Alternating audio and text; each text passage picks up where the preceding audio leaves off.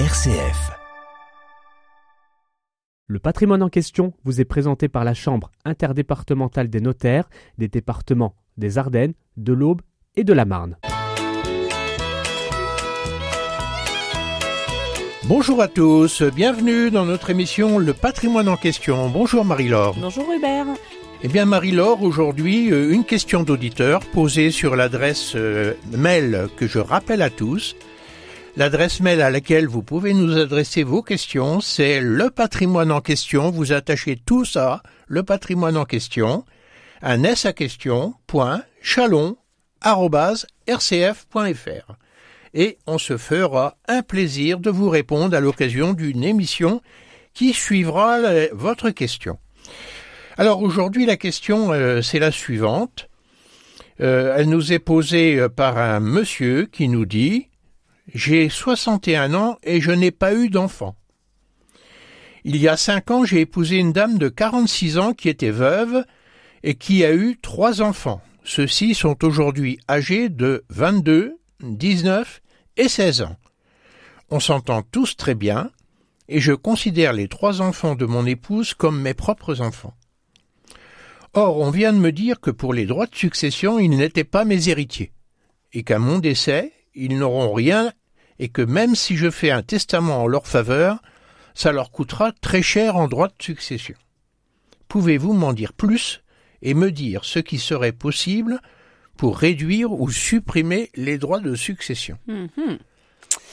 Ok, Plein de sujets. va. plein de sujets, très intéressants. Euh, donc, euh, si je comprends bien, notre monsieur, il, notre auditeur n'a pas eu d'enfant. et Par contre, il, a- il s'est marié. hein. moi, j'ai écouté épouser dans, dans Oui, la il question. s'est marié il y a cinq ans. Cinq ans, donc avec une dame euh, qui a un petit peu de différence d'âge Bon, avec ils ont lui. 10 ans d'écart puisqu'elle avait 46 ans à l'époque, 5 ans, elle a 51 ans aujourd'hui et lui a 61 ans. Et cette dame-là était veuve et avait trois enfants de sa première union.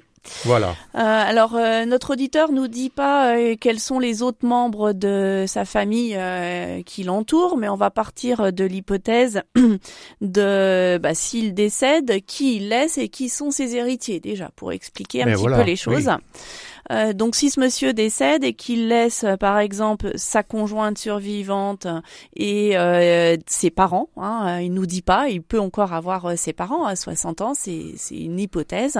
Dans ce cas-là, le législateur nous dit moitié du patrimoine de ce monsieur pour le conjoint survivant, donc l'épouse, et un quart pour le papa, un quart pour la maman. Si jamais il a déjà plus qu'un seul de ses parents, eh bien un quart pour le parent survivant, le père ou la mère, trois quarts pour le conjoint survivant. Et puis dans l'hypothèse où notre auditeur n'a plus ses parents, qu'ils sont prédécédés, qu'il laisse son épouse, l'épouse recueille euh, l'intégralité du patrimoine de ce monsieur, euh, sauf euh, la notion de ce qu'on appelle les biens de famille, donc les biens qu'il a pu recevoir, notre auditeur, par donation ou par succession, qui seraient partagés à moitié-moitié entre le conjoint et les frères et sœurs. Ou les neveux et nièces s'il n'a plus de frères et sœurs. Tout à fait. Si tant est qu'il ait eu des frères et sœurs, des neveux, et bien évidemment. C'est cette notion de bien de famille. Donc c'est-à-dire les biens qu'il a hérités ou qui lui ont été donnés par ses propres parents. Oui, oui, tout D'accord. à fait. Euh, donc voilà un petit peu déjà la situation en termes d'information pour informer euh, ce monsieur-là sur qu'est-ce qui se passe euh, en cas de décès. Si on part de l'hypothèse où il a euh, plus ses parents, euh, Enfin, euh, pour être pour bi- bien comprendre Marie-Laure, ça veut Mhm. dire que les biens qu'il a achetés pendant sa, sa vie, ces biens-là vont être mis en succession et c'est son épouse qui va en hériter. tout à fait. Et ce qui fait que c'est son épouse en héritant, elle-même transmettra ses trois enfants. Ouais, ouais. Donc, Ça sera pas le cas des biens qui ont été reçus en donation et en succession. qui seront partagés, moitié iront Moitié, chez l'épouse et moitié iront chez les frères et sœurs. Alors en sachant aussi petite précision, c'est que ça c'est ce que la loi prévoit automatiquement. Par contre, notre auditeur, il a le droit de faire euh, euh, un testament, de prendre des dispositions testamentaires pour dire mes biens de famille, je veux qu'ils aillent 100% à mon conjoint. Oui, Hein, on parce que les frères et sœurs et les neveux et nièces ne sont pas héritiers réservataires. Exactement, exactement. Que, euh, Ceux qu'on peut déshériter, en fait, quand ils sont pas réservataires. Donc voilà, il a des dispositions testamentaires éventuellement à prendre si tant est que le, le lien ou la, la configuration familiale de ce monsieur-là soit celle dont on cite puisqu'on n'a pas euh, plus de précision dans, dans notre question. Alors euh, ensuite, j'ai en- j'ai envie de dire euh, que hum, tout dépendra un petit peu de l'ordre des décès. Euh, par rapport à, aux objectifs et aux souhaits de, euh, de notre auditeur. Enfin, lui, il imagine euh, dans la question son propre décès. Alors, s'il imagine son propre décès, s'il décède en premier, euh, si euh, l'intégralité ou la, quali- la quasi-intégralité de son patrimoine va à son épouse dans un premier temps, eh bien, ça se fera déjà sans droit de succession, puis donc sans impôt euh, sur la succession, puisqu'il faut rappeler que depuis euh, 2007, le conjoint survivant euh, qui hérite, euh, eh bien, il hérite sans droit de succession qu'on hérite euh, d'un tout petit patrimoine ou d'un très gros patrimoine. Ensuite, si on se projette, si à son tour cette dame décède, eh bien, elle laissera ses biens à ses trois enfants, qui sont par principe ses héritiers réservataires, sauf si elle aménage par testament euh, ses souhaits.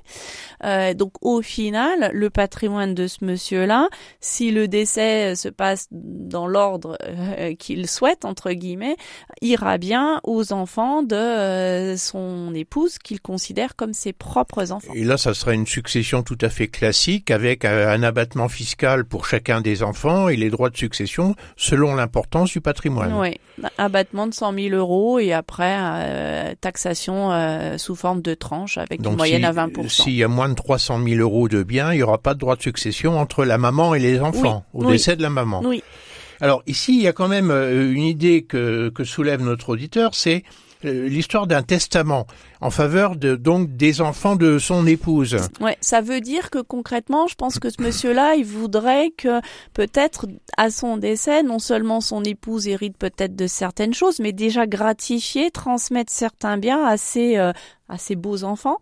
Euh, donc là, s'il le fait, alors il peut le faire hein, juridiquement par testament, puisque comme il n'a pas euh, d'enfant, eh bien euh, lui-même, euh, il n'a pas d'héritier réservataire, si ce n'est quand même son conjoint survivant, donc Madame en l'occurrence, qui doit forcément avoir un quart de son patrimoine en pleine propriété.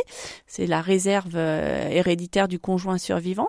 Mais sur le reste, il peut effectivement faire un testament et léguer telle et telle chose transmettre via le testament à, aux enfants euh, de, de son oui, épouse. mais dans ce cas-là, ça veut dire que les enfants de madame hériteront de leur beau-père, Mhm, tout de suite. mais ils seront considérés comme des étrangers sur le plan fiscal. Alors, juridiquement et fiscalement, il n'y a pas de lien de famille aujourd'hui, actuellement, entre notre auditeur euh, et euh, ses beaux-enfants. Donc, ils hériteront juridiquement s'il fait un testament, mais avec un impôt, un droit de succession de 60% oui, sur la valeur sans du abattement.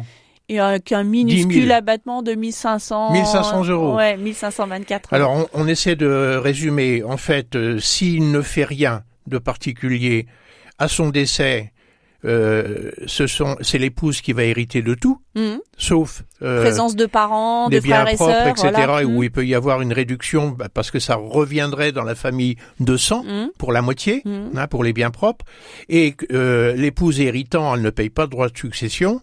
Et si euh, le patrimoine euh, au décès de l'épouse, ce sera ses enfants à cette épouse qui recevront les biens et seront considérés comme des enfants avec des abattements fiscaux importants, 100 000 euros chacun. Oui, parce qu'ils hériteront là, à ce moment-là, de leur maman. Il y aura eu deux transmissions entre monsieur et madame, et ensuite madame, elle laisse euh, des héritiers. Voilà. Et si monsieur, lui, euh, voudrait tout de suite que ce soit les enfants de madame qui deviennent propriétaires à son décès, il faut reconnaître que dans la situation juridique actuelle, euh, en fait, ça sera des étrangers. Oui. Ils seront fait. considérés comme des étrangers. Alors, on va Avec voir des droits importants. avec des droits importants de 60%, avec un tout petit abattement. Euh, donc là, il faut, on va regarder qu'est-ce qu'on peut faire, et puis on peut aussi euh, apporter le même type de réponse si malheureusement les décès sont dans l'ordre inverse. Si Madame décède en premier, que euh, quand monsieur euh, décède, il a toujours l'intention de gratifier ses beaux enfants, et eh bien là, il va bien se retrouver dans une configuration où il devra faire un testament pour léguer à ses beaux enfants. Oui,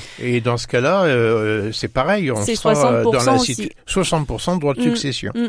Alors, qu'est-ce qu'il y a comme solution possible? Alors, la solution possible qu'on peut imaginer, c'est certainement celle autour de l'adoption.